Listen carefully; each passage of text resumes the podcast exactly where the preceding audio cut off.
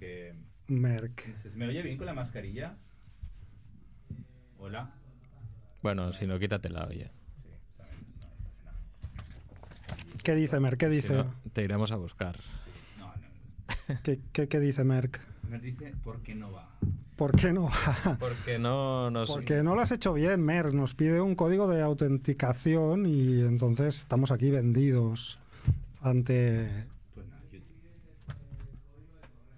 El, el código en el correo, dice Sadkiel. Corre el, el correo de Familia Monger, se supone. Yo busco YouTube y si alguien quiere escribir, ahí, imagino que habrá chat ahí, ¿no? En YouTube, no sé, no tengo ni idea ese chat.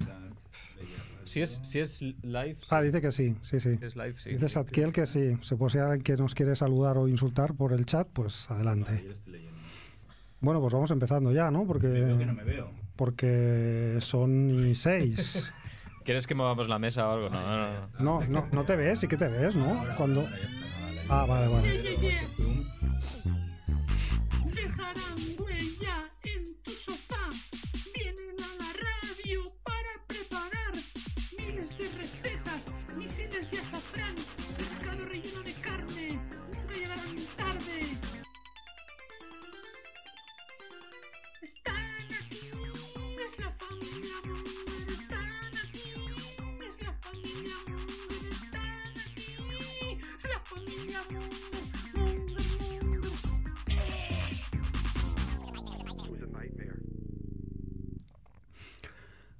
Hola Mongers, bienvenidos a Familia Monger Freak Radio Show, programa número, si no nos hemos equivocado contando, que podría ser 340. Wow. Wow, ¿eh? Como siempre desde Radio Ciudad Bella, con Sadkiel en la parte técnica. ¿Qué tal? Eh, y estamos aquí con Néstor, Nex, Luthor. Ese es el, no, no mezcles nombres, que ese es el de ocultar. Ah, ese es el de ocultar, perdón. Es Y- que aquí... ¿Cu- ¿Cuál es el bueno de en Familia Monger? No, Next Luthor vale, sí, sí, pero no, no, Ah, no dimos demos más datos. Hasta aquí. no revelemos. Con Luthor, hasta aquí puedo leer. Y con, con Chivito, también conocido como. No, no daremos más. No daré más datos. Muy buenas, Mongers. ¿Qué tal? Pues Bueno. molt bé, ¿no? Pues sí, como ya sabéis, nos podéis eh, escuchar en Radio Ciudad Bella. También estamos emitiendo en streaming por el YouTube de Radio Ciudad Bella. No estamos emitiendo por el Twitch de Familia Monger porque somos unos mongers. Y también os podéis descargar desde la web familiamonger.com, desde iVoox, desde iTunes y desde Spotify. Así que, pues aquí estamos una semana más, un poco en cuadro, con las bajas laborales y las bajas por temas familiares y por todo. Pero bueno, intentaremos, Aguantamos aquí el castillo, ¿eh? Los intentaremos mismos. aguantar aquí Otra el, semana más. el- el pendón de Familia Monger. Pues nada, podemos empezar ya, ¿no? Hoy es martes 30 de noviembre y estos son los titulares de la semana.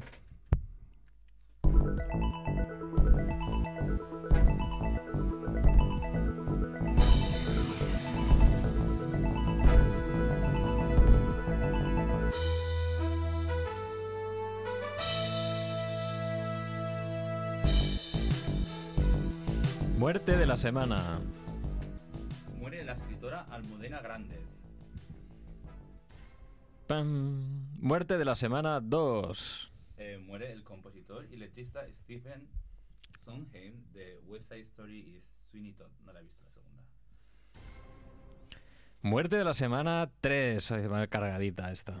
Ah, muere Mary Collison, una de las mellizas del Drácula, del- de, la, ah, de la de Drácula de Hammer Films.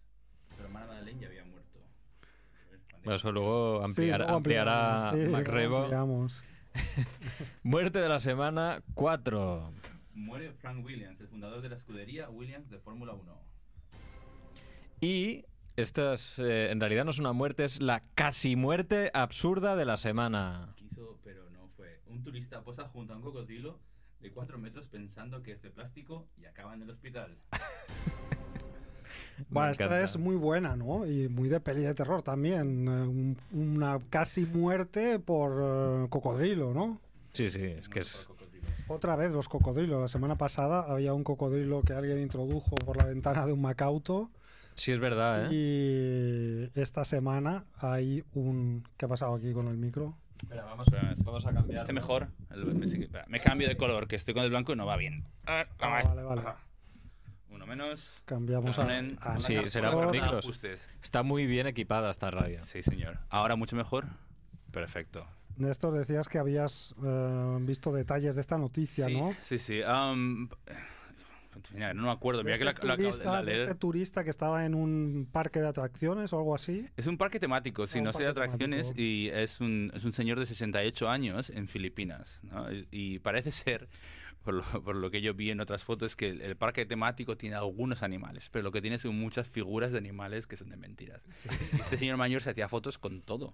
Y se agachaba abrazado a los muñecos. Y en, en esto se, se, se agachó a- al lado de un cocodrilo que no se movía.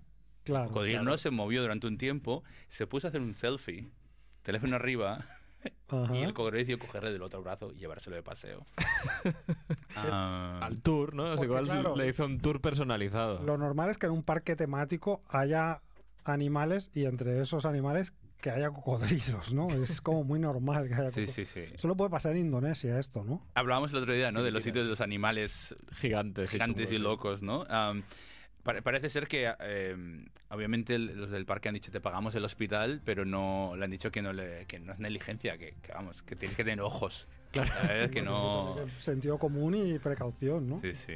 Claro, es que, es, es que a ver cómo, cómo luego vas y dices, a ver, ¿y usted qué hace poniendo cocodrilos en este parque, no? Hombre, y sobre todo cocodrilos.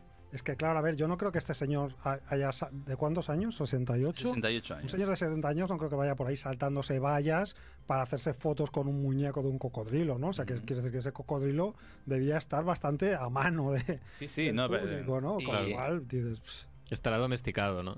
Y se llevó, por, bueno, por lo menos se llevó, bueno, estoy leyendo aquí que se llevó eh, Nehemías, que es el nombre de- del- del hombre. Tenía varias fracturas ósea- óseas, ocho heridas en el brazo, en el muslo, pero se llevó de recuerdo un diente de cocodrilo de 5 centímetros de, de longitud en su brazo. Ah, Muy bien. Se un, collar, un collar y, y cocodrilo dandy. incrustado, ¿no? Se lleva incrustado. Sí, sí. Cocodrilo Dandy Senior, por eso. Madre mía. Bueno, de las muertes de la semana yo quería comentar un poco. eh, hay varias míticas, ¿no? Almudena Grandes, pues una escritora importante. Yo, yo no, la verdad es que no, no la he seguido mucho. Y Stephen Sondheim, que es el, el letrista de, de obras como West Side Story o Sweeney Todd, que decías, Néstor, que no habías visto. No sé si te referías a la ¿no? película, al musical en el teatro. Im- Imagino que esto estamos hablando de musicales, ¿no? Sí, pero... bueno, creo que las películas también están basadas. basadas, ¿no? Sí, sí, sí. Era, era, un, era una figura. Y luego, como muerte de la semana, dado que el programa de hoy, no lo hemos dicho todavía, porque el tema siempre viene un poco más tarde, pero está dedicado a la literatura de terror, justo esta semana ha muerto Mary Collison, que es una actriz, digamos que no es que sea una mega estrella súper conocida, pero sí que para los aficionados del género es una actriz muy carismática, ¿no? Porque em, junto con su hermana Madeleine eh, protagonizaron una película de Drácula de la compañía británica Hammer, eh, que me pare- me parece que se titulaba Drácula y las mellizas, ahora no lo recuerdo bien, pero en cualquier caso es muy carismática, eran dos chicas vampiro y el ser las dos chicas pues gemelas, era, era, era muy gracioso y eh, pues ha muerto la segunda porque la primera ya, ya murió hace unos años. Y bueno, pues entre la comunidad del fandom vampírico hammeriano, que somos muchos, pues eh, esta semana han, han- Ujú. han corrido por Twitter, sobre todo, pues ha corrido, ha corrido mucho. ¿Pero era fetiche sexual o no? ¿Eh, mm, sí, claro, todas las, todas las chicas Hammer eran, tenían ese toque. Mira, mira, mira entonces, a ver. Ese toque, sí, porque en la- en las películas de esta compañía cargaban mucho en el erotismo, ¿no? sobre Claro, todo las claro. películas de Películas vampiros. estas... Entonces era la típica imagen de, de las chicas con estos camisones semitransparentes y con Ah, escotes muy prominentes y claro, entonces sí, sí. Pero bueno, las, hermanas Collison tenían como un aire angelical, ¿no? Que además, pues cuando se convertían en vampiras, pues claro, era más, más potente el contraste, ¿no? Sí, sí. Pero bueno. En fin, Bueno, pues nada, si queréis seguimos con estos otros titulares. Detienen a un cura italiano acusado de organizar orgías con drogas con los donativos de los feligreses. Un italiano pasa 15 años creyendo que su novia era la famosa modelo Alessandra Ambrosio. Ambrosio. Almeida contrata una empresa para que mate a tiros a las cotorras de Madrid. Animales, ¿eh? Las cotorras, que quede claro. Hombre estadouni- estadounidense saca un rifle AK-47 es- y exclama ¿Dónde está mi jodida pizza? Quiero mi pizza. Después de que le dijeran que iba a tardar 10 minutos. Super noticia. Argelia acusa a Burkina Faso de hacerles magia negra y fichan a un exorcista para contrarrestarla. Un hombre despierta en la morgue 7 horas después de ser declarado muerto. Bueno, las dos últimas son también historias de terror, ¿no? Pero vaya, a mí me gustaría comentar eh, primero las primeras noticias protagonizadas, curiosamente, por italianos. Es la, la Especial semana- italianos. Claro, igual que hay la página aquella de un hombre de Florida, ¿no? Sí, sí, sí. era. Florida Igual habría Man. que buscar un hombre italiano, porque, vamos, por lo menos esta semana están que se, que se salen, ¿no? El primero, el sacerdote Francesco Spagnesi. Francesco, por Francesco- favor. ¿Qué he dicho? Francesco. Ah, Francesco, perdón, perdón. Francesco Spagnesi, de 40 años, una edad ya un poco complicada, y perteneciente a la diócesis italiana de Prato, que está en arresto domiciliario por las fiestas sexuales con más de 200 personas, acusado de tráfico e importación de sustancias estupefacientes. Con la iglesia hemos topado. Entre ellas, según parece, ha estado comprando cocaína y Ujú. la conocida como droga de la violación, el Ostras. narcótico GBL. Uf, o sea, encima había abusos y rollos de estos. Pues, bueno, claro. sí, ¿Quién- quién lo iba a sí, imaginar? Sí, sí. Entonces se ve que este hombre compraba eh, las sustancias en Holanda Buen sitio. y lo mejor de la noticia, claro, es que pagaba con la limosna que recaudaban las misas de los feligreses. El, el cepillo. Eh, con el cepillo. El sí. cepillo.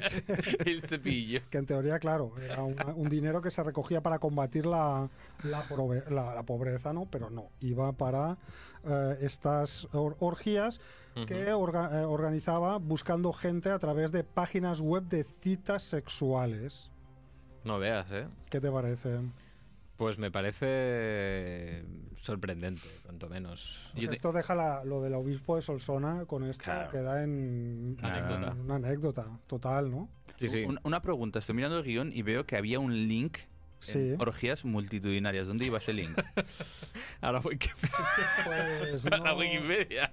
No, lo- No, no. no, sí, a la Wikipedia. Orgías multitudinarias. Igual que literatura de terror pone la definición. pues, Orgías multitudinarias. orgías multitudinarias, bueno, no sé, es como Claro, un poco redundante. Eso es ¿no? lo que te- eso es lo que iba a Es decir yo. como- Sí. sí, ¿Cu- sí. ¿Cuándo es, o sea, orgía ya es mucha gente? ¿Cuándo es mul- o sea, Multitudinaria. ¿Cuándo es orgía? ¿No? A, par- De- a partir de tres, yo creo que. Hombre, no. No multitudinaria, para, no. para los de según qué generación, a partir de tres ya es multitud. A partir de dos ya es multi... es orgía. A partir de dos ya no diré tanto, pero, pero a partir de tres ya me parece un, escándalo, vamos. Bueno, voy, a, voy a decir también que he dicho esto que está el link y está en azul, con lo cual no lo visitaste. No, Ah, es verdad. No lo visité, no, no, no lo Bueno, visité. o- porque- bueno, no lo sabemos, porque No esto sabe. lo he impreso yo. Ah, yo no lo he mirado. ah, amigo. Como No sabemos si MacRebo Ah, pues ha aprovechado ahí, pues pero, yo qué hombre, sé. pero a ti te ha llegado tal cual, ¿no? Eso Sí, pero si, que- si está visitado, Ya, sí, eso, sí. no- No lo eso sabemos, depende de cada no, equipo. Venga, saca el, el- el historial vale. del browser. No, no, no, no, no. La verdad es que no lo visité porque bastante faena tenía con cortar y pegar trozos y noticias, o sea que... Bueno, Eh. pues nada, muy bien este, este cura italiano. El segundo italiano... Sí, Ah, Es que, el, es que el siguiente es eso, ¿no? Si enlazamos uno con el otro, el, el siguiente es un, es un panoli. Sí. No Bueno, tanto. es la otra cara que de la flipas. moneda, ¿no? Por un lado el, el- el italiano más dicharachero y por otro lado este pobre hombre que es un jugador de voleibol, de voleibol Roberto Casaniga, que mm, pues tenía una novia durante 15 años, él pensó que tenía una novia que era la famosa modelo Alessandra Ambrosio, que yo he de decir que no tengo ni idea de quién es. Ostras. Um, Es que esto es, bueno. es- esto es... O sea, que no, me- bueno, sí, Alessandra Ambrosio la habrás visto seguramente en Sí. algún... O sea, si ves la foto, pues dirás, mira, pues me suena de algún anuncio de la tele o algo de Es carteles famosa, modelo en la famosa. calle. puede puede, O puede sea, ser, es, pero... es como, como una... O sea, de, de la época más actual, digamos que es como una top model, sí. Que como en su época una fuera Cindy Cindy Crawford mi Crawford. época. Claro, Ah, vale. te iba a hacer ahí la conversión. Vale, vale. No, no. Lo digo Menos porque, 40 años. porque yo Para leyendo que veas la esta, gravedad. ¿sabes? leyendo esta noticia había momentos que me sentía identificado. Que- A ver, Sí, sí. No, no, que me podía sentir identificado, ¿no? En plan, bueno, a mí me podía haber pasado porque yo no tengo ni idea de quién es Alessandra Ambrosio, ¿no? Claro, lo que a mí no me habría pasado hombre, no, es pero que- no se llamaba Alessandra Ambrosio. O sea, Sí, claro, pero... era la imagen de ella, pero se llamaría de otra pero- manera, Sí, ¿no? pero si yo entro en un perfil de una aplicación de citas, o no sé cómo la conoció, y veo una foto de Cindy Crawford, yo me daría cuenta que me están timando. Pero si me ponen una foto de Alessandra Ambrosio, no lo sabría. ¿Y Claro. cuán- cuánto tiempo podrías transigir hasta que dices, es que me huele raro? O, o- o te quiero ver. Por ejemplo. Bueno, claro, vamos a explicar un poco cómo fue. La cosa es que se, bueno, se conocieron a través de internet.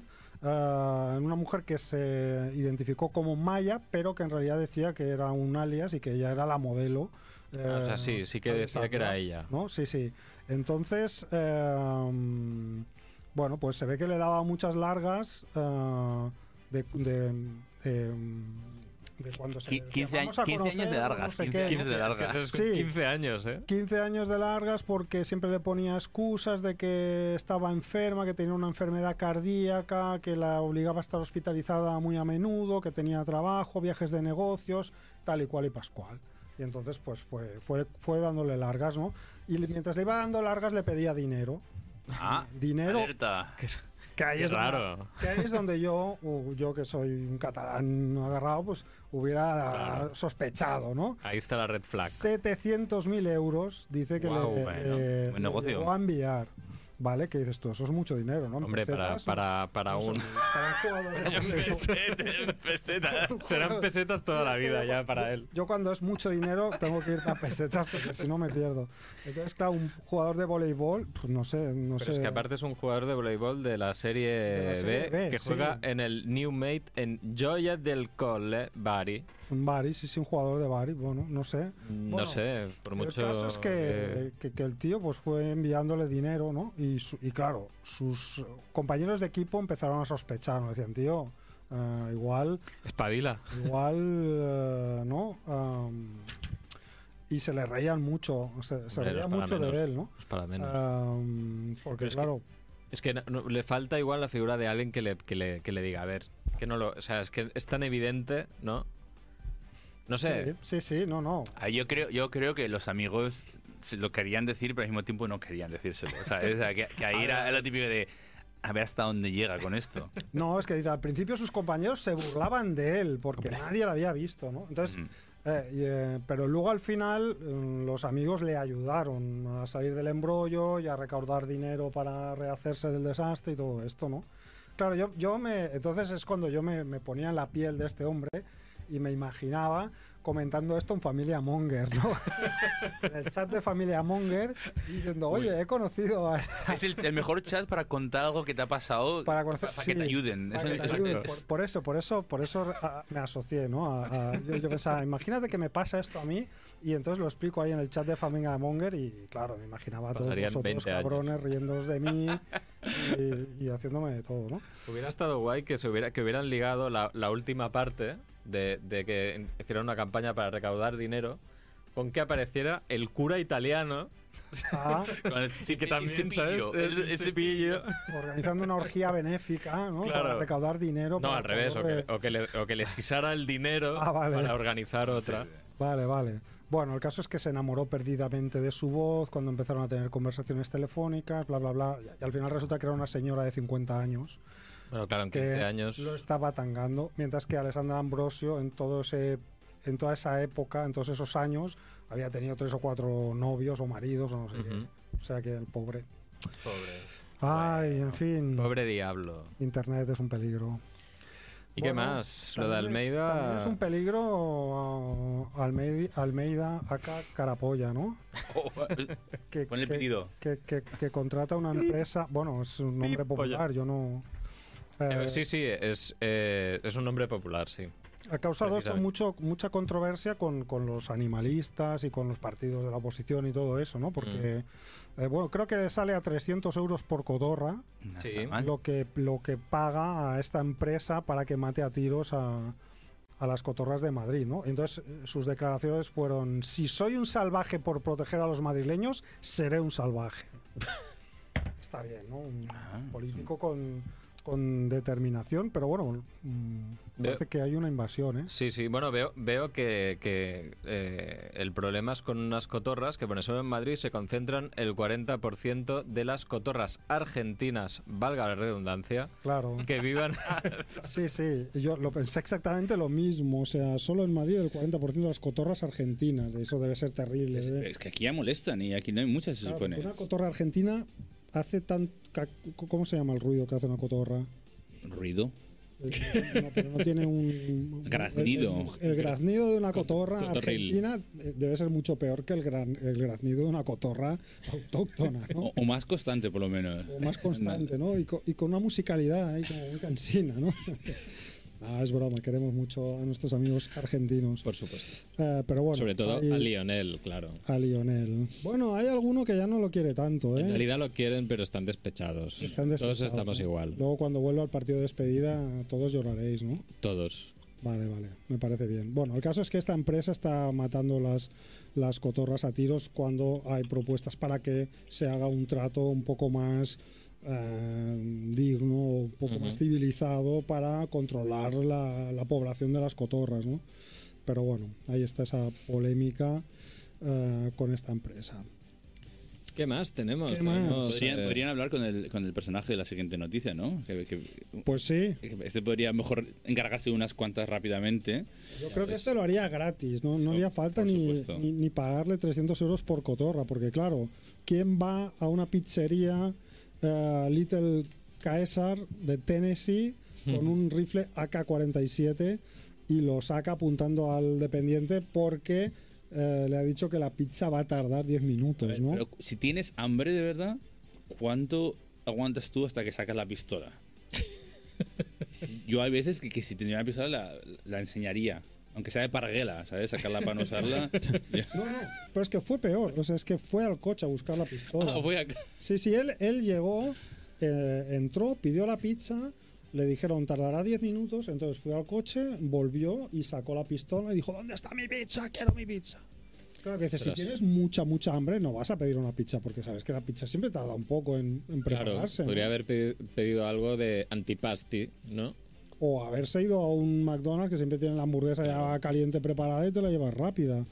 Pero el caso es que el tío, pues que es un señor de 63 años de Tennessee, como ya hemos dicho, eh, se enfadó mucho y no aceptaba razones, ¿no? Entonces eh, pidió palitos de pan, que le dieran palitos de pan para aplacar su... Tenía hambre, su- estaba... su no, es apurado, estaba es como lo de... Sí, sí. En inglés Está está, en inglés está lo de hungry eh, y, y Angry. angry, ¿no? Hungry, Pues, hungry. Sí, sí. Es el tío está bastante hungry. Correcto, sí, sí, pues nada, ni, ni palitos ni nada, el tío salió y volvió y, y tal. Entonces hubo un, un dependiente que le dijo, cálmate, no tienes por qué ser hostil, que, que- que se te pasa por la cabeza. Y entonces el tío parece que empezó a recapacitar y quitó la mano del gatillo. Y dijo, no te lo tomes a mal. pero claro, eh, luego parece ser que se escaparon algunos dependientes y el tío otra vez volvió a ponerse nervioso. Claro, es que eso es el, el principio de... O sea, en ese momento ya era impre- imprevisible. Era totalmente imprevisible. O sea, pero bueno, podría haber sido el inicio de una matanza por, por una pizza, ¿no? Por un, Sí. por un pero no, no acabó. y unos palitos de pan. por, por, por un, por, un, por un tío hambriento en el fondo, ¿no? Eh, al final él se escapó, pero la, la policía que... Yo tengo que reconocer- Lo, lo acabó pillando. Que a, cuando, a veces cuando tengo hambre, yo reconozco que me puedo poner de mala hostia. O sea, Bueno, sí, mucha sí. gente le pasa esto, ¿no? Pero No que es, es incontrolable, ¿eh? O sea, es, pasa la hora habitual y, y realmente puedes pasar por esa fase de, de que mejor que no te digan nada porque podría soltarles cualquier cosa. Sí, sí, puede ser, puede ser. Pero claro, Pero no, no aquí no llevas tenemos una- rifles, no claro. vamos con una armada bajo el bolsillo. pero igual sí, ahí sí. es normal, no sería noticia, ¿no? Sí, sí. Y luego sobre la noticia de antes, me gustaría que, que sepas que Ah. tengo una anécdota de un Sí. ex compañero de trabajo Ah, vale. que se dice, se rumoreaba que, eh, amante de las armas, se rumoreaba que se encargaba de manera voluntaria Sí. de acabar con la plaga de las ratas. Ah, sí. ¿Mm? O sea, tú crees que es que, bueno, o sea, para que veas, ¿eh? Un O sea, héroe, un héroe local. héroe- héroe. Pero de las ratas, ¿de dónde? ¿De, Bar- de Barcelona en general? De, un pueblo costero que no voy a mencionar, de un pueblo costero, no se ha mencionado. Vale, vale. pero que es de colgado. O sea, ¿Pero qué ¿cómo de colgado ¿Qué tienes tipo que de estar? pistola? No, no, pero en plan... Escopetazo de, de jabalís, pero para ratas. Eso, Muy bien. Esto. colgado. Bueno, no sé. Un pueblo, ¿no has dicho? Un pueblo. Es que la gente de pueblo, Y, tú lo sabes. lo sé yo, no, no, sí, no, yo no voy a sí, contar sí, las sí. cosas un pueblo por... Ay. En este caso soy yo quien lo ha hecho, pero... Bueno, ahora es el alter ego, o sea, puedes hablar Ah, sí, del bueno. otro, claro. ¿Más cosas? Bueno, sí, ahora vamos con un par de noticias, ya agilizamos un poco, ya tenemos a Néstor, Sí. ay, a Néstor, a Merck por ahí preparado también. Venga. Una de fútbol, Argelia acusa a Burkina Faso de hacerles magia negra y entonces fichan a un exorcista. ¿Pero magia negra para qué?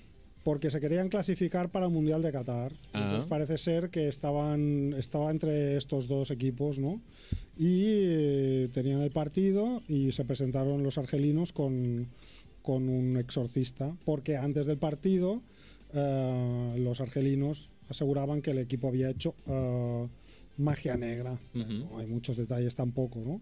Eh, bueno, al que final... molaría que hubiera un vídeo, ¿no? Algo así. Del, del Sí. hechizo. Sí, sí, no, no, pero no ratas, qué escopetazos. hechizo, qué hechizo le habían hecho ni, qué- ni, ni cuál fue el, el procedimiento para, para eliminarlo. El caso es que Burkina Faso necesitaba ganar, pero al final fue un empate, con lo cual se clasificó Argelia ah, sin mayores novedades. Muy bien.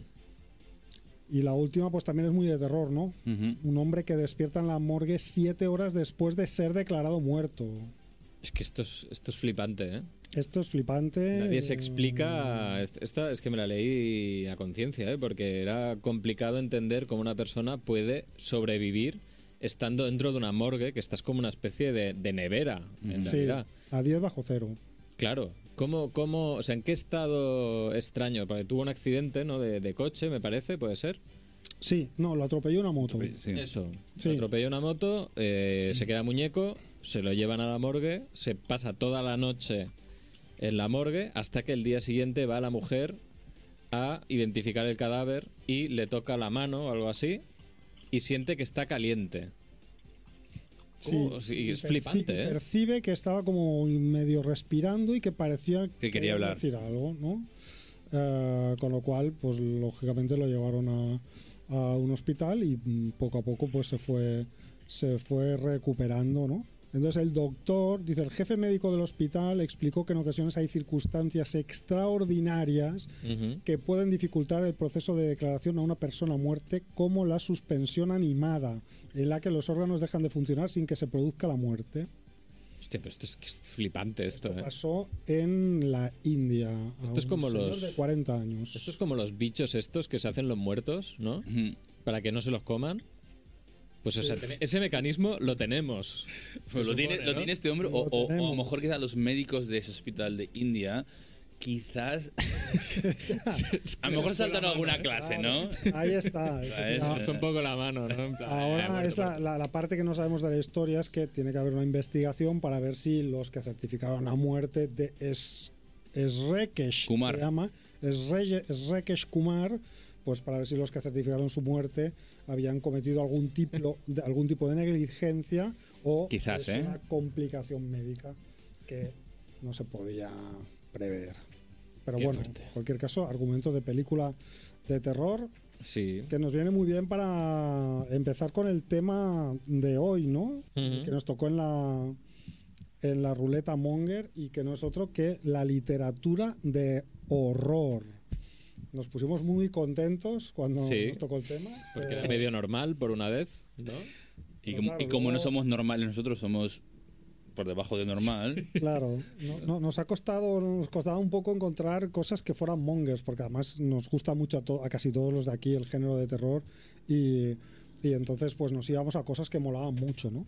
Pero bueno, así un poco de em, definición rápida, la literatura de horror, según la Wikipedia, es un género de ficción literario que pretende o tiene la capacidad de asustar, causar miedo o aterrorizar a sus lectores o espectadores e inducir sentimientos de horror y terror. Ah, bueno, hace falta seguir suficiente. leyendo, suficiente, ah, pero un punto interesante es que a menudo la amenaza central de una obra de ficción de terror puede interpretarse como una metáfora de los grandes temores de una sociedad, que es, yo creo, lo que también hace el terror muy interesante. Y la ciencia ficción también. Sí, correcto, exactamente. Y nada, pues vamos a ir explicando algunas eh, fricadas sobre el terror, la literatura o lo que nos venga en gana, porque ya sabemos que hacemos muchas trampas. ¿Tú pero tenías algo, tenemos- Chivito? Sí, pero tenemos a, a Merck, Merck ¿no? primero. Tenemos a Mer Mer primero. Ah, vale, como ya. quieras. Sí. Pues que llame Mer si quiere. Ah, no, no ha llamado, no está. Ah, sí que está. Estoy, estoy Ah, aquí. Pues aquí. está ¿Me Merck aquí, no? estamos Vale. a Merck. Ah, pues di algo, Mer, macho, pareces nuevo. No, pero es que creo que no podía hablar. Uy, estás Ah. lejos, ¿eh? Vale, ¿estás un poco lejos o...? No, pues estoy con los auriculares. Ahora, Vale, ahora, ahora. Ahora te oímos bien. me los he girado. Perfecto. Vale. Pues... No, yo- poca, co- a ver, es lo que decías tú, el tema mola mucho, pero es complicado encontrar cosas mongers, ¿no? Eh, Vais a Sí, flipar después. literatura, te- vamos a flipar de qué. Pues la mierda que me, me encontré que he montado. Parece que Chivito sí que ha encontrado Ah, depende del tiempo que tengas, ¿no? Sí, no, no. Pues, eh, no, a ver, eh, yo me acuerdo que en- al principio de Familia Monger, pues Jorge Sierra hizo un juego, que era el juego de, de apostar eh, sobre, ¿cómo se llamaba el juego? El juego de Marie Curie, que era preguntar a, la- a una mujer, decir, picarle, decirle, pero sin, a ver, dime una física que sea mujer. Entonces eh, era pues eh, ver en qué posición dicen Marie Curie, porque el 99% de las mujeres dirá Marie Curie la primera y seguramente la única. Pues aquí un poco eh, podíamos jugar un poco al juego este, pero con, con autores de, de terror. Sí. Pues yo si os pregunto, va, decirme escritores de, de- de terror, ¿cuál me diríais? Hombre, te podemos decir muchos. Mira, yo, ¿qué, qué quieres? ¿Clásicos o modernos? Toma. Te- eh. mira, te, te voy, te voy a, te voy a joder un poco. Claro. Te voy a decir Venga. Anne Rice, venga. Venga, yo digo Edgar Allan Poe. Venga, pues es que yo, yo creo que voy a decir el que quiere que diga, ¿eh? ¿Cómo se llama el que te he dicho antes? ¿El de los libros de sangre? El que me has dicho antes. Ah, ah, venga, venga, Mer, ah, para ti. Ahora no me acuerdo. Eh, Stephen King. Stephen King, claro. El juego es sí, es Stephen King, que es lo más lo más comercial, Sí, ¿no? De, por digamos, supuesto. de la literatura de terror, lo, lo primero que te viene a la cabeza. Sí que es verdad, pues no sé, hay Bram Stoker, hay Lovecraft, hay Richard Matheson, porque yo al principio sabes que buscaba, porque es una- uno de mis libros favoritos, que es le- Hell House, la leyenda y la casa infernal, ¿eh? La Ujú. leyenda de la casa infernal o algo así, el libro de Richard Matheson, pero no he encontrado nada interesante de decir, aparte de recomendar que lo lea la gente. Un libro muy bueno y Richard Matheson, un autor brutal. Aprovecho también, ya que hemos dicho Lovecraft, que Lovecraft tiene todo este mundo de Cthulhu y todo este rollo que se ha montado él, pero algún libro que me he leído suyo es un coñazo de proporciones bíblicas, ¿eh? o sea, ya, ya os lo digo. Ya Y- y, estamos. me he leído ya, los buenos en principio. ya estamos desmereciendo. Hay que faltar. Y, Jodido, y Merck. así como en el cine, pues me gusta a mí, ya me conocéis lo comercial, pues en, en- en los libros también me gusta lo comercial. Y, y Chivito me ha pasado un, un artículo de Stephen King, un poco, pues Stephen King es un personaje, ya, ya lo conocemos un poco, un tío que se ha metido de, de todo, de drogas, de, de alcohol, hecho por eso su- algunas de sus libros, pues directamente él dice que no recuerda haber escrito, ¿no? Por ejemplo, Cujo, creo que es del perro, dice Sí. que no, no, no recuerda haber escrito esa, eh, ese libro. Y, y, por ejemplo, eh, It también creo que hay una, hay una escena al final del libro, es un tocho, pero ahora si habéis visto las películas, pues ya, ya no tiene tanta gracia, pero el libro es muy bueno. Pero hay una escena al final súper bizarra que el tío dijo que es que la había escrito subido en ácido, ¿no? Que es, eh, si os- acordáis del grupillo de, de los, de los losers, de los perdedores, Mm. en que salen en IT, pues para hacerse mayores recuerdan, o sea, cuando son mayores recuerdan que de pequeños, en el paso de, de ser niños a mayores, hacen en la cueva del- de, IT un- una orgía. Ostras. Ah, Sí, sí, y yo me quedé en el libro pensando, ¿realmente me estás contando esto? ¿Es necesario que me cuentes como unos niños de 13 años están chuscando entre todos, pero de manera totalmente gratuita, porque no tiene nada que ver con el libro? Pues se ve que eso lo, lo escribió un poco a su bola. Bueno, el tío, Stephen King, pues siempre ha dicho que de sus personajes el que le parece más autobiográfico para él es Jack Torrance, el, eh, digamos, el del resplandor, ¿no? Eso, Pues, eso ya es un indicativo de, de que Indicativo que muy fino no algún está. tornillo se le cayó ¿eh? por el camino. Sí, sí. Es un tío que tiene triscaide, triscaidecafobia.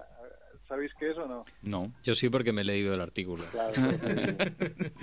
Tiene terror al número 13. Entonces el tío dice que cada vez que acaba de escribir durante el día en alguna página, no tiene que ser múltiple de 13 esa página, porque si no sigue escribiendo. Eh, un poco, ya lo veis que muy, muy fino no está. Eh, además dice que le, le asustan muchas cosas. Que se ve que fue testigo de, de la muerte de su mejor amigo del instituto, que lo atropelló un tren delante suyo y que y que bueno que le, le da muchas miedo muchas cosas. Dice que en un vuelo después de escribir it pues un tío disfrazado de Ronald McDonald se le sentó al lado y estuvo todo el viaje sentado al lado suyo pues eh, fumando y bebiendo gin tonic. Era la época en la que se podía beber y fumar en, en- en los aviones bueno beber aún se puede no Bueno, no sé si por si alguien no sabe, por si alguien no sabe quién es Ronald McDonald, pues hay que decir que es la mascota, eh, que es un, un Un payaso, payaso. de la cadena McDonald's. Sí, sí. Después el tío en, en, en el 99 le arrolló una furgoneta, tuvo un accidente, le arrolló una furgoneta, y eh, en el hospital donde fue ingresado, este es muy bueno, prohibieron a las, a las enfermeras hacerle coñas sobre Misery. Misery, si os acordáis, pues un escritor que es atropellado y que la, y que la cuidadora pues le... Pues, Lo secuestra, mal- sí. Lo maltrata, sí, y lo maltrata infinito, sí. Porque es muy admiradora de- del escritor. Exacto. Entonces, bueno, el tío se ve que duerme poquísimo, que, bueno, es- escribía, escribe un mogollón de libros, uno o dos por año, y en sus épocas más, más anteriores, pues escribía mogollón. Algunos de los libros incluso los escribía con un seudónimo, para, porque si no la gente no se creería que había escrito tantos libros en un año, ¿te imaginabas?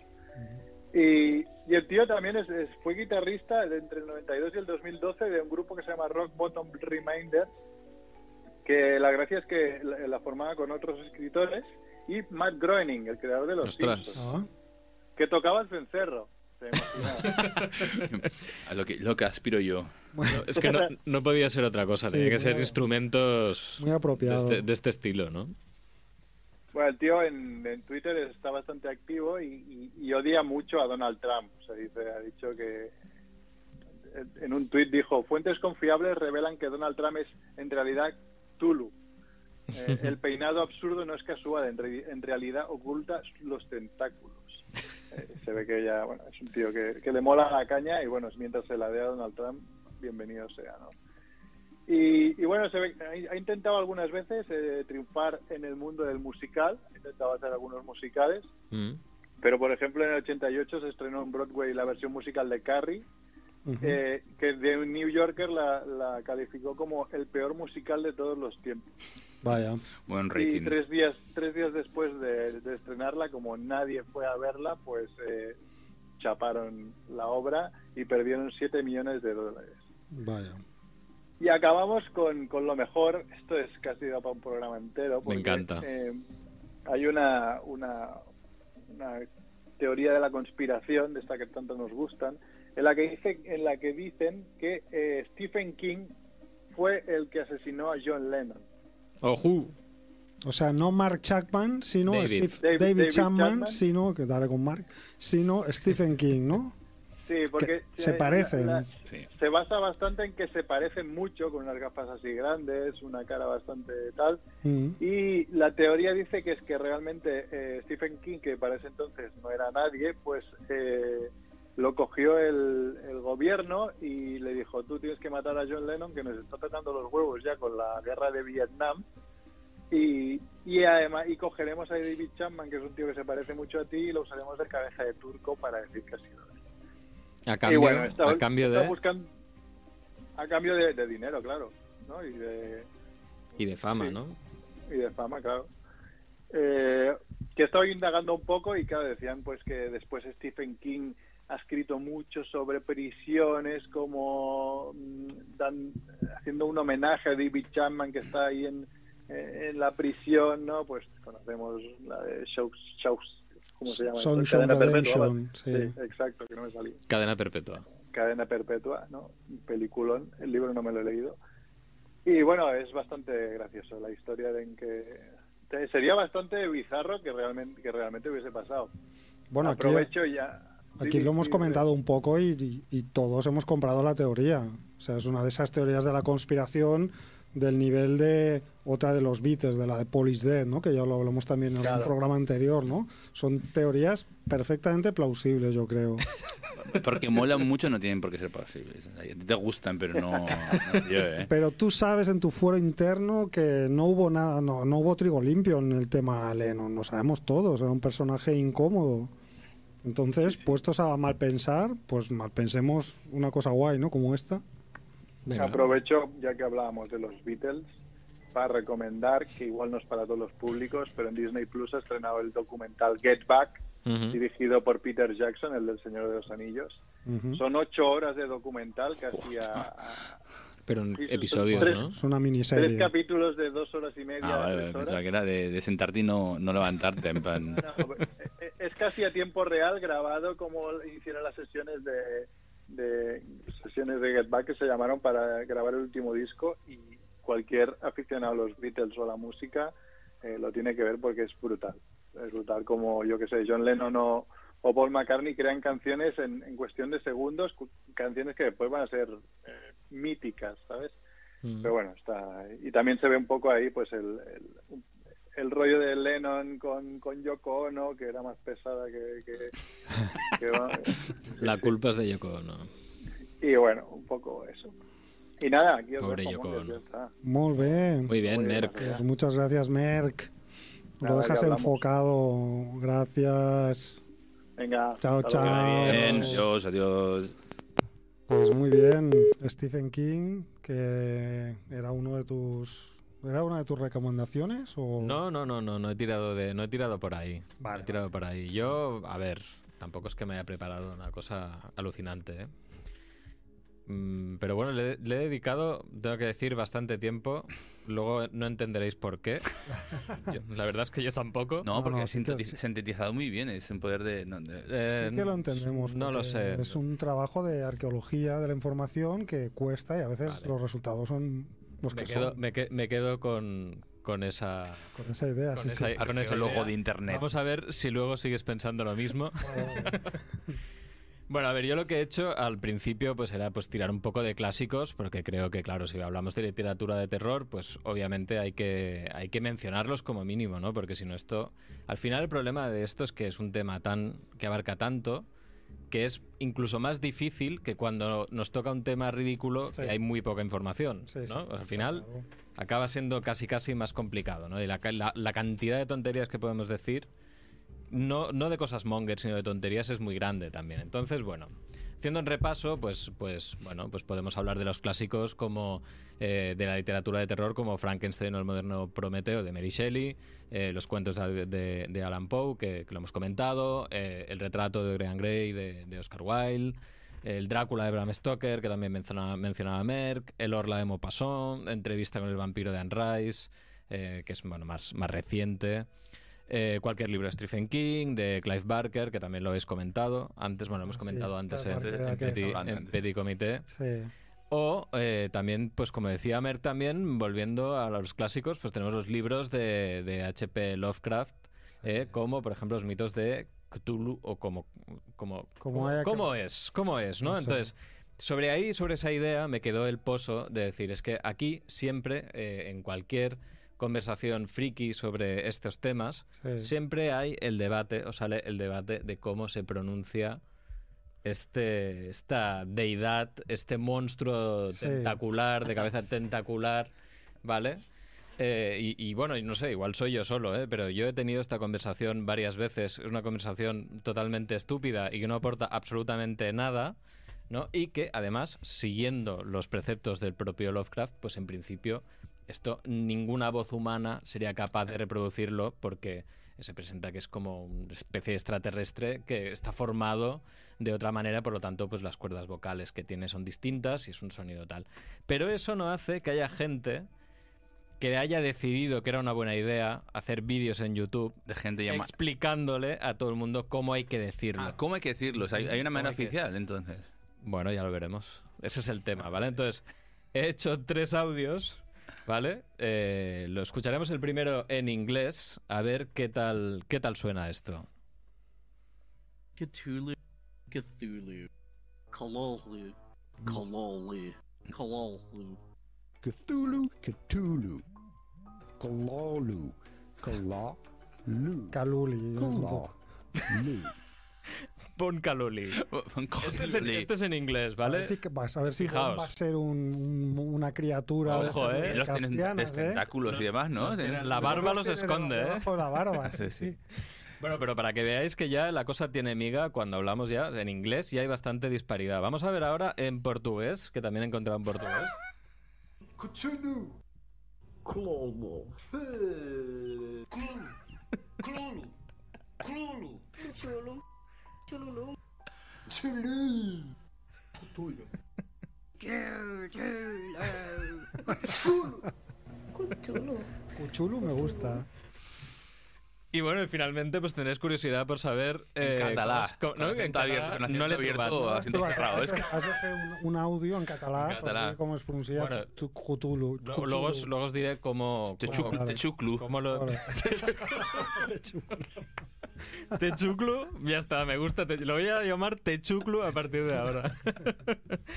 bueno, veamos a ver el último de eh, gente que, que lo menciona en español. Cthulhu, Cthulhu, Cthulhu, Cthulhu, Cthulhu, Chucultu, Ujluhlu, Cthulhu. Cthulhu, Cthulhu, Cthulhu, Cthulhu, Cthulhu. Cthulhu. Tulhu, Tulu, Cthulhu.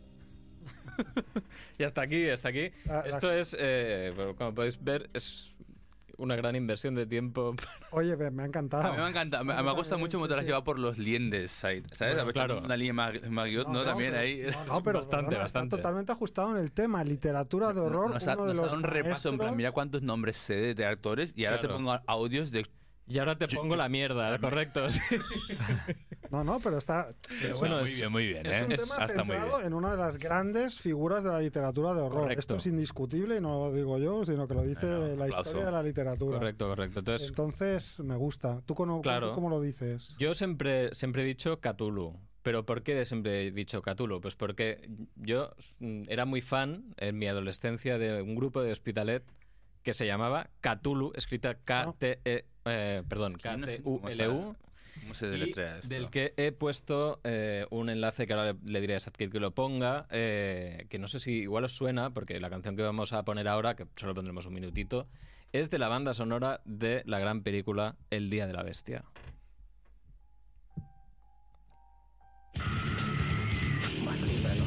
Hombre,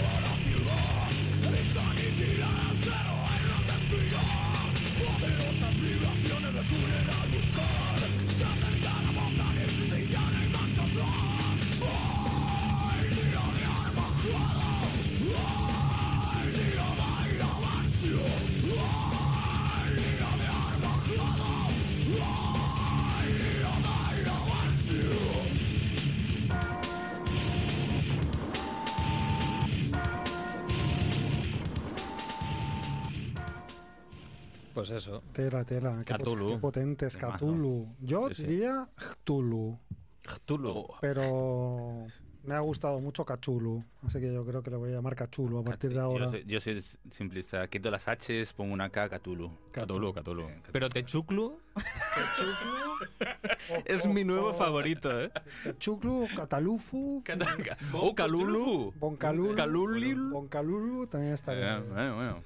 Bien sacado ahí. Eh, Y bueno, nada, luego, luego os traigo unas recomendaciones. Voy a ir muy rápido, lo prometo, Vale. voy a ir muy rápido. Lo he llevado un poco a mi terreno. Eh, de recomendaciones de literatura de terror, lo que es estrictamente novela, eh, sí, que, sí que me gusta mucho la saga de los caminantes de Carlos Sisi, que si no la conocéis es eh, básicamente una historia de, de zombies, ¿vale? O, eh, que están ubicados en Málaga, concretamente en el barrio de Carranque.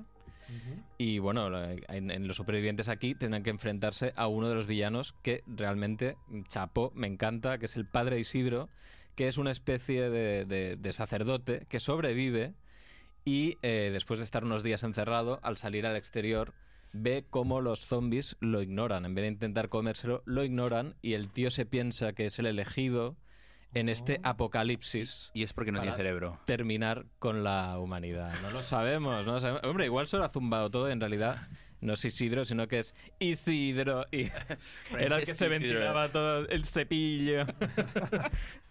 Con drogas, pero no, no, la verdad es que es, es en serio. ¿Cómo se llama la, serie? Los Caminantes. Y hay cinco libros, eh, y, hay, y hay también una precuela en, en cómic con el mismo nombre, que os lo recomiendo mucho. Yo me he leído tres, no, no he leído aún ni el cuarto ni el quinto, pero bueno, tengo intención de hacerlo.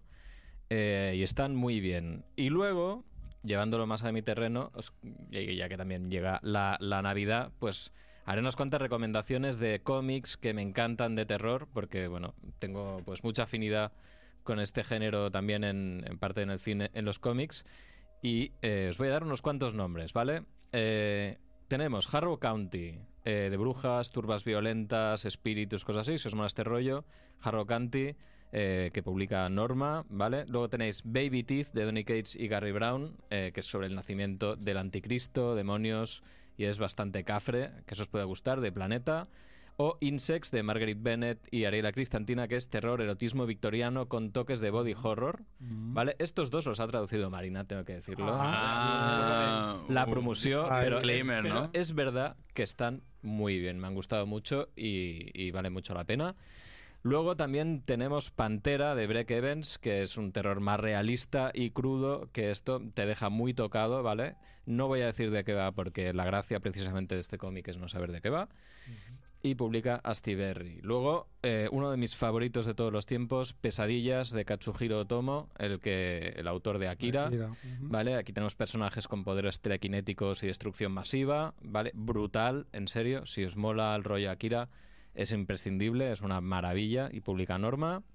Luego eh, he puesto también uno de Junji Ito, que es Gio, que es, que es de, de unas mutaciones animales extraterrestres un poco extrañas y muy locas, que a mí me chifló.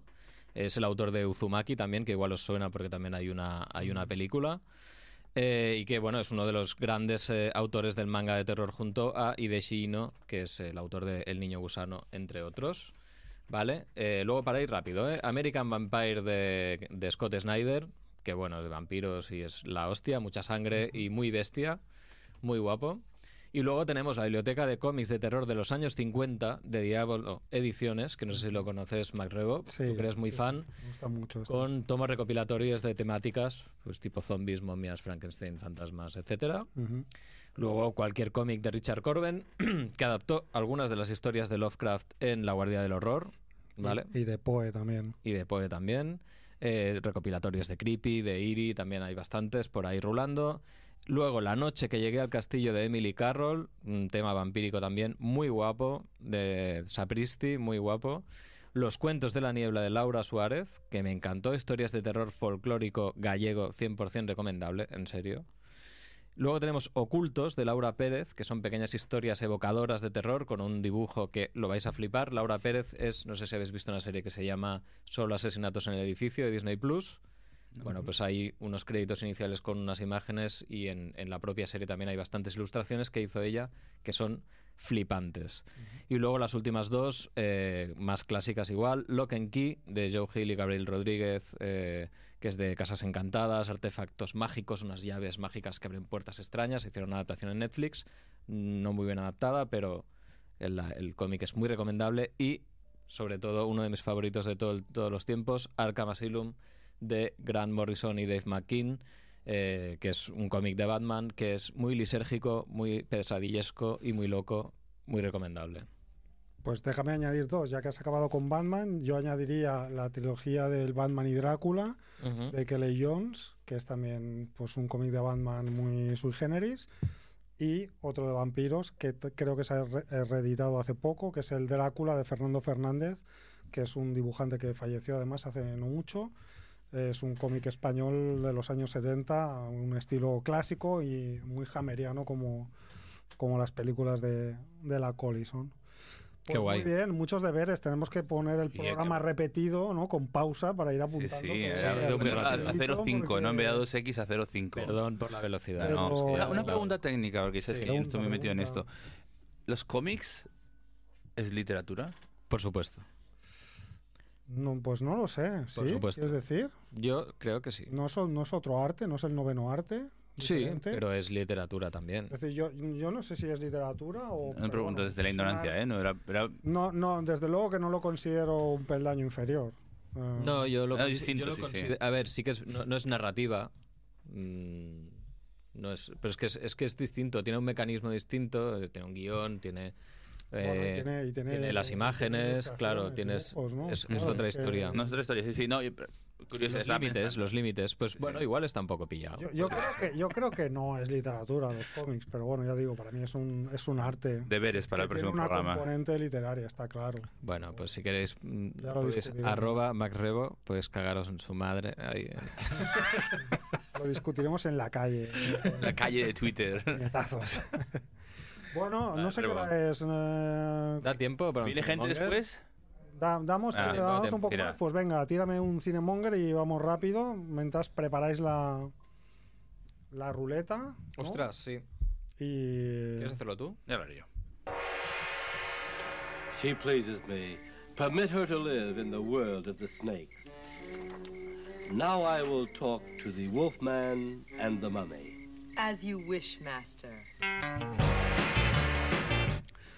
Bueno, pues yo os traigo una película eh, que viene al pelo, porque tú has, has nombrado algunos de los, de los referentes ¿no? de la literatura de terror. Y de hecho hay algunos estudiosos o teóricos de la literatura del terror que consideran que el primer relato como tal del género de literatura de terror es el Frankenstein de Mary Shelley, aunque anteriormente hay pues temas terroríficos en otras tradiciones literarias y todo. La Biblia. Pero hay algunos que consideran que como género, ¿no? Pues la Biblia o los griegos tenían también sus historias o pues ese Frankenstein, ¿no? Y Frankenstein tiene un protagonista un protagonismo muy destacado en la peli que traigo, que es una película del año 1970 que se titula Los monstruos del terror. Una película dirigida a la babalá entre Hugo Fregonese y Tulio de Micheli, porque uno se salió de la película y entró el otro, ¿no? Y eh, esta película es una coproducción um, italiano-española-alemana. Wow. ¿Vale? Que se conoce como varios títulos: Los monstruos del terror, Drácula contra Frankenstein o Assignment Terror, que podemos traducir como Misión Terror. Um, ¿De qué va esta película? Muy rápido, pues agarraos. O sea, esta película Ahí, ahí. consiste en un pequeño grupo, en un comando de extraterrestres del planeta Humo que vienen a la Tierra con la intención de someterla, de invadirla. Pero en lugar de in- invertir un montón de recursos y de hacer un ejército y una guerra que les ocasionaría muchas bajas, pues se les ocurre un plan sin fisuras, eh, que es hacer una misión previa a la gran invasión ah, y lo que quieren hacer es resucitar a los monstruos clásicos famosos de la Tierra Mm. para que los monstruos siembren el terror y entonces ya les faciliten la invasión posterior. Ostras, vaya Vale. plot twist. Un plan eh, genial. Pues para localizar a estos monstruos utilizan un libro llamado La Antología de los Monstruos del profesor Ulrich von Farancasalan. Farancasalan. ¿Vale? Obviamente no tenían pasta para pagar los derechos De- para claro. utilizar el Frankenstein, ¿no? Pero bueno, utilizando este libro consiguen localizar y revivir a pues quién va a ser a el vampiro que no se llama Drácula porque supongo que tampoco podían pagarlo ¿Cómo se llama? a la mom no, no recuerdo Drúncala. Eh, u- el vampiro así genérico la momia que se llama la momia el monstruo de Farang Salan y el hombre lobo pero no un hombre lobo cualquiera sino el hombre lobo español Ojo. Gallego. Valdemar Daninsky Ah, Valdemar Daninsky, que sí, que lo dije un poco en broma en el programa del gallego, pero Valdemar Daninsky sí que se inspiró un poco también sí, sí, sí. en el personaje de, de Roma Santa, ¿no? Mm. ¿Por qué digo esto? Porque el, el hombre lobo español, Valdela- Valdemar Daninsky, es un personaje creado por Jacinto Molina, que es Jacinto Molina, alias Paul Nashi, Mm. que es el escritor además de protagonista de esta, de esta película, ¿no? Que es, De hecho, es la tercera película en la saga de las películas del Hombre Lobo de Valdemar Daninsky. Eh, además de Paul Nashi, aparece Michael Rennie como protagonista. Michael Rennie, ni más ni menos que es el extraterrestre de Ultimátum a la Tierra, una Ostras. película muy importante de la ciencia Sí, ficción. sí, sin duda. Sale Manuel de Blas, que es un actor español también bastante mítico de la época, muy recordado por su papel en Paganini, en una película de Bud Spencer y Terence Hill. Sale Patty, Patty Shepard, que es una, una actriz que era la mujer de Manuel de Blas. Y eh, además Paul Nashi, eh, claro, es una película entrañable, con decorados chulísimos y loquísimos, con maquillajes que dan mucha risa, como el del monstruo de Farang Salam, por ejemplo, pero que también nos sirve para hacer homenaje de Paul Nashi, que justo hoy hace eh, 12 años que murió. Así que, aprovechándolo todo, programa de terror, pues traemos aquí esta película en la que Paul. Nashi tenía eh, mucha importancia y que os recomiendo si queréis pasar un buen rato. Es una película muy loca, muy loca. Y no es necesario ver las, las otras. No, ¿no? O no, sea, no. están completamente separadas. La única cosa que tienen en común es que El son. personaje se llama Valdemar Claro, es y el es el hombre lobo y Muy bien. está. No problema. Qué guay. Hay que darle más tiempo, ¿eh? Que lleva unos programas que va Sí. haciendo, se lo Oye, trabaja más que nadie. Bueno, no, aquí es que no. Es verdad, que siempre nos siempre cunde mucho, siempre pensamos, Sí. no, no, no, no hemos, hecho reunión y todo antes de no- empezar para no ver cómo y al final Reunión. siempre acaba faltando Reunión, tiempo. dos minutos. Pero reunión, que ya es más de lo que hemos hecho en muchos años. ¿no? Venga, va, pues hacemos la ruleta. Venga, va. En sintonía, ¿no? Sí. Una locura esas de Edu. Hay una sintonía que hizo Sintonía, Edu. Saludo a Edu desde Francia.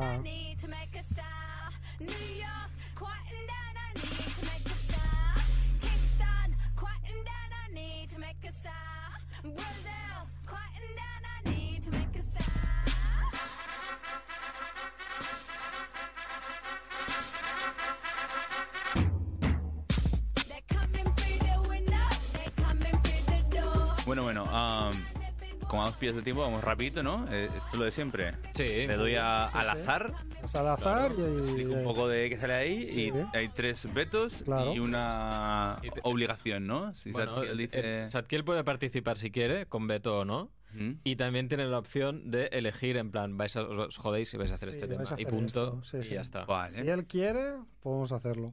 vale, pues le doy al azar. Al azar, venga. A- a- al azar y a la cobertura. Aquí estamos. Ojo.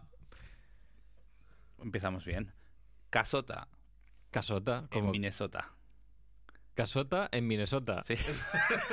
Es un- entiendo que es un pueblo, ¿no? Es una Es un broma esto.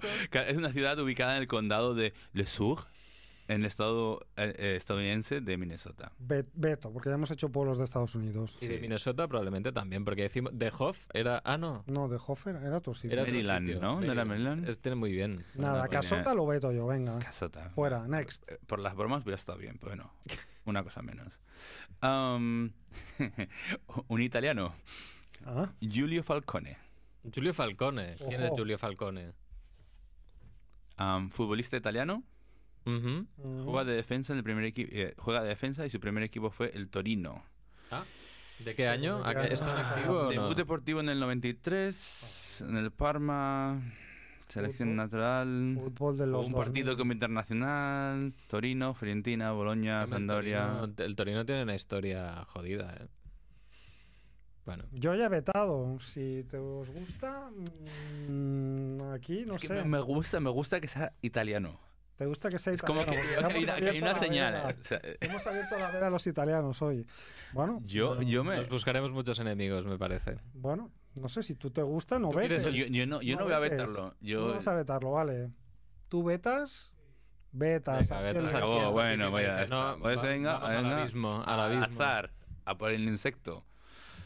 Am, perdón, por, es que creo que no, no llegan los, los- No llegan. No llega mucho aquí la señal. Vamos. Si quieres lo pruebo yo también, ¿no? barritas. Un redoble de tambores aquí. Mientras sabemos si, si carga o no carga, le voy a dar, ¿vale? Vale, tú dale. No, no, pero aún, no- aún no estoy cargando, así que voy a tardar, ya verás. A ver... Este. am, me sale tres ¿Lo has conseguido? Al azar. Le doy. Tecnología, dale, dale. Bueno, no, ya tengo. Thorsten Kum Feld. Este tío es vikingo, como mínimo. Es jugador de waterpolo, Madre nadador y saltador de trampolín sueco. no es trampolín, él es sueco. Ah, está muerto. Nada, sí, va, nada, Beto. Da igual, suicidio, va, suicidio colectivo. Beta. Vamos allá. Chivito beta, o sea que ya. O sea, lo- o- Ah, no, te queda- me queda a mí, me queda a mí. A ver, le voy dando Está- mientras está cargando. Está en manos de... Ahora para que sea un poco más rápido. ¡Ostras! Si quieres... Ah, vale, ya, lo- ya te Ah, funciona. sí, sí. No sé cómo leerlo porque está en ruso, pero bueno, se puede que es algo así como Peredvisiniki. En ruso los traducido como los ambulantes, los vagabundos, los itinerantes. Fue una sociedad cooperativa de pintores rusos que se desarrolló en la década de el 1870. Pautas de realismo crítico, arte ambulante, Vladimir Makovsky. Arte ruso. Vamos a, vamos a- arte ruso. Buah. No sé, es su, pa- es su decisión. Bueno, yo tengo que decir algo. Yo la semana que viene. Arte no ruso estoy, es. y La siguiente tampoco. O sea ah, que. bueno, da, pero tú ya o sea que-. No, ti- ah, no, pero hay tiempo para preparar la que viene. No creo que no haremos Pero- programa. no, no, lo digo no para el que venga después que. Ah, Yo, yo no voy a vetarlo esto. Sí, bueno, aunque no estés tú, te puedes preparar la sección y Sí. grabarla como hace Merck. No, no os preocupéis que no creo que pueda. eh, tiene, tiene, tiene potencia este, este artículo. Venga, va. ¿Sí? Venga, sí. Porque ¿Lo hay. compras? Ah, Yo, yo no lo voy a vetar. ¿Sabes que Bueno, esto, pues ya el, está, el, pues si el no lo vetas, el. KGB lo filtra todo, ¿eh? Lo que Eh, viene de... ¿Puedes repetir la- la- el título Lo, lo de. estoy compartiendo porque no. Pero bueno, el ¿Puedes título es. repetirlo? P, bueno, ayúdame tú. Peredvits. Peredvizniki. Peredvizniki. Los ambulantes. Peredvizniki. Peredvizniki. Tengo un amigo que sabe ruso, le preguntaré cómo se. Vale, pronuncia. le doy lo que nos hemos perdido. ¿No? Vale. Es Venga, lo- venga, lo que a hemos ver, ¿qué- perdido. qué me ha pasado? No ha habido insecto. Con lo No, cual, insecto, yo. Bien. Está bien. Pero bueno, de todos modos, mientras va cargando esto, ¿la semana que viene hacemos programa o no? La semana que No viene... puede está- venir, creo. Yo tampoco. está abierto, está cerrado, ¿no? Ah, Sadkiel dice que está no hay cerrado. programa. Mira, no ni me ha cargado. Pues no nos hemos perdido nada. Un agujero negro de información. Bueno, Bueno, pues ya nada. tenemos tema. Muy Pues ya bien. tenemos... Pues, ¿qué hacemos? ¿Cerramos? ¿Cerramos con la canción o no? Venga. Mientras no viene la siguiente protagonista, el programa siguiente, am, vamos a hacer una, una gramola ah, con una canción ah, del año 77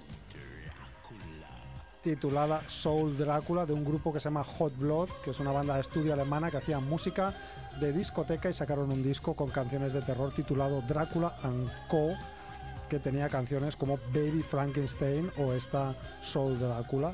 Un grupo que fue un One Hit Wonder. Con ellos nos despedimos. Gracias Adkiel, gracias Chivito, gracias Néstor. Hasta cuando sea con los rusos. Chao. Chao. Adiós, mongers.